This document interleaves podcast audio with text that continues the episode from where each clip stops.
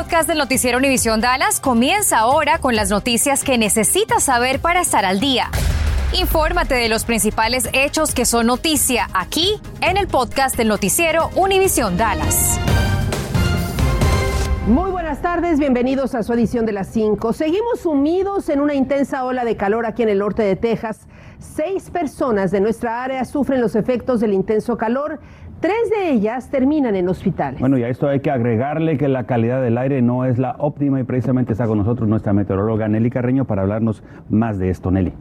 Bueno, tenemos condiciones brumosas, tenemos algo de humo que está llegando desde México y por eso tenemos una alerta por mala calidad del aire. También les cuento que tenemos temperaturas 10 a 12 grados arriba de lo normal. Estas son temperaturas que normalmente vemos a mitades de julio. No es normal, yo Atípicas. sé. Exactamente.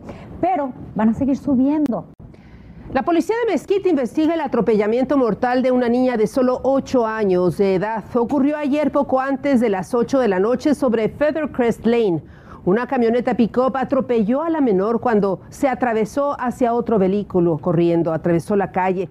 Autoridades recomiendan niños menores de 10 años de edad nunca deben de cruzar solos debido a que no tienen las habilidades cognitivas para estimar la velocidad de un vehículo.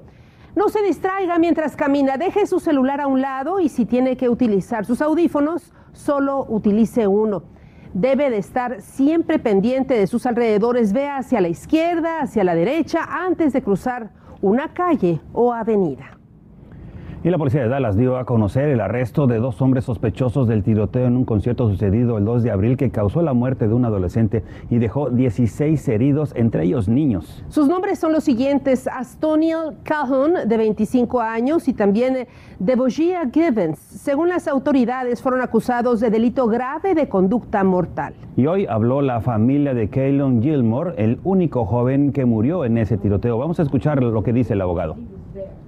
So not only did you change 17 families' lives, you've changed thousands of. Uh, Por su parte, el jefe de la policía de Dallas, Eddie García, dijo que la investigación sigue en curso para tratar de identificar a otros sospechosos involucrados en la pelea que condujo el tiroteo. Y a esta hora de la tarde sigue prófugo el sujeto que protagonizó un tiroteo a plena luz del día ayer en un salón de belleza sobre Royal Lane en el vecindario conocido como Koreatown en Dallas. Sucedió ayer poco antes de las 2.30 de la tarde. Un hombre ingresó al negocio Hair World Salon y efectuó múltiples disparos. Tres mujeres resultaron heridas, dos empleadas y una clienta. Fueron transportadas a un hospital local y se recuperan de sus lesiones. El sospechoso es un afroamericano de unos 5 pies 10 pulgadas de altura, de complexión delgada, de cabello rizado y con barba. La policía confirmó que huyó a bordo de una minivan de color marrón. Crime Stoppers ofrece hoy 5 mil dólares de recompensa por información. Y en abril le informamos acerca de la joven que desapareció en un partido de los Mavericks de Dallas y que luego fue encontrada en un hotel en Oklahoma. Laura Cruz, tú hablaste con el fundador de una organización que ayudó a localizar a esta joven. Sí, Ángel, te cuento que se llaman Texas County Trafficking Initiative y en un día pudieron dar Bien. con esta muchacha. La familia tiene abogados y está pidiendo explicaciones porque dicen que tanto la policía de Dallas como la de North Richland Hill no hicieron lo suficiente. Bueno, la gente confía en la policía. Cuando alguien, por ejemplo, desaparece, ¿cuándo debe buscar la ayuda adicional como la que encontraron en esta organización? Bueno, Ángel, te digo que ellos me dicen que una vez que se haga el reporte policial, la familia debe comenzar a buscar todos los recursos. Le digo que esta entrevista fue telefónica porque el fundador Ángel trabaja encubierto en estas investigaciones. I was contacted by the family.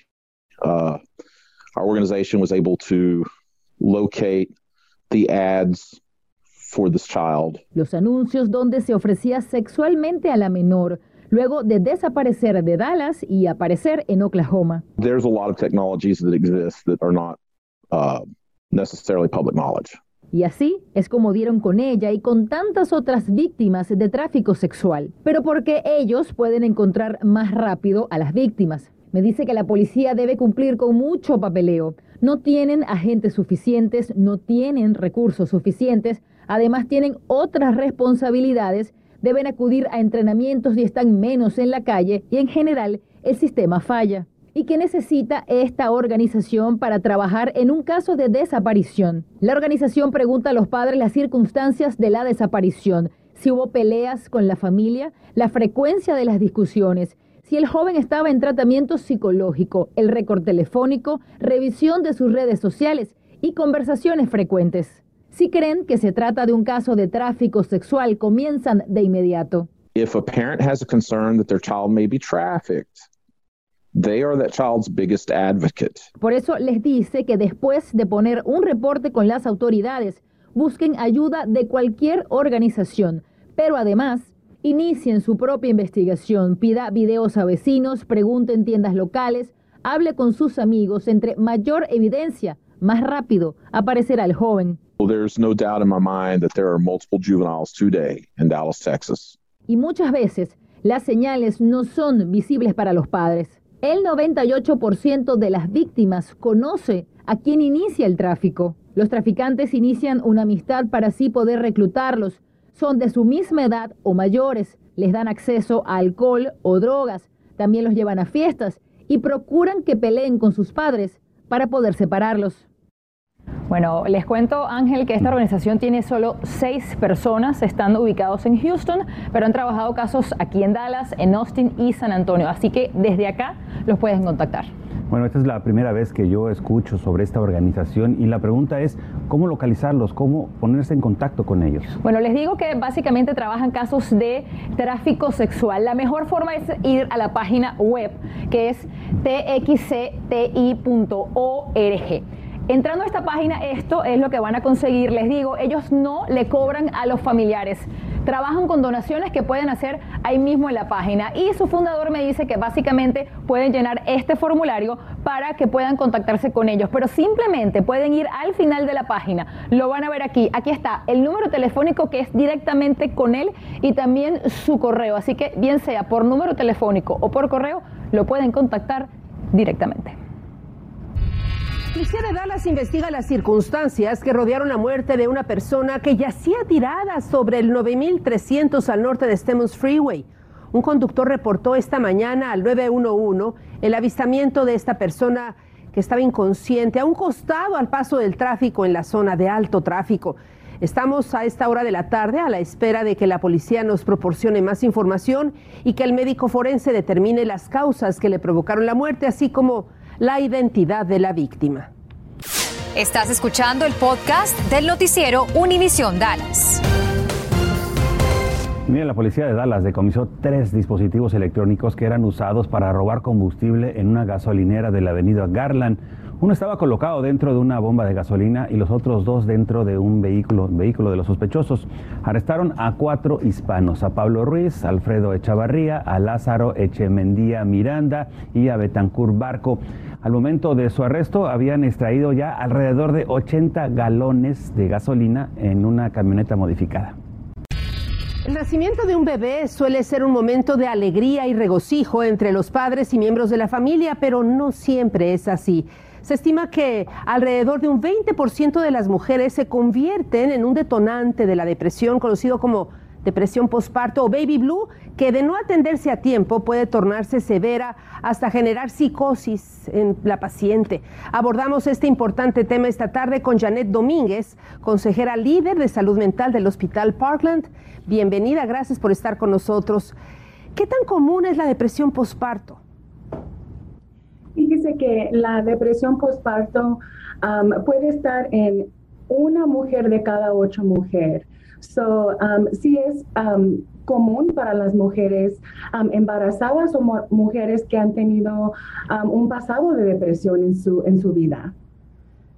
¿Cuándo aparecen los primeros síntomas y cómo distinguirlos? ¿Cuáles son? Fíjese que yo digo que es muy importante conocer las tres R's de la depresión postparto. Las R's es reconocer, reducir y relajarte. Reconocer incluye los síntomas de la depresión, que puede ser cambios en el sueño, ansiedad, tristeza, va a ser cambios en la, apariencia de la mujer, ah, unas mujeres pueden sentir mucha culpa y sentir como no pueden hacer nada bien. So, para los familiares es muy buena indicación para notar cómo miro a, la mamá, cómo miro a, mi, a mi hija. Está, está estresada, está aislada, me está durmiendo suficiente. Esos son buenos señales para que la familia se, se, se enfoque y reconozca en la, en la mamá. ¿Estos síntomas depresivos se pueden presentar también durante el embarazo o la menopausia?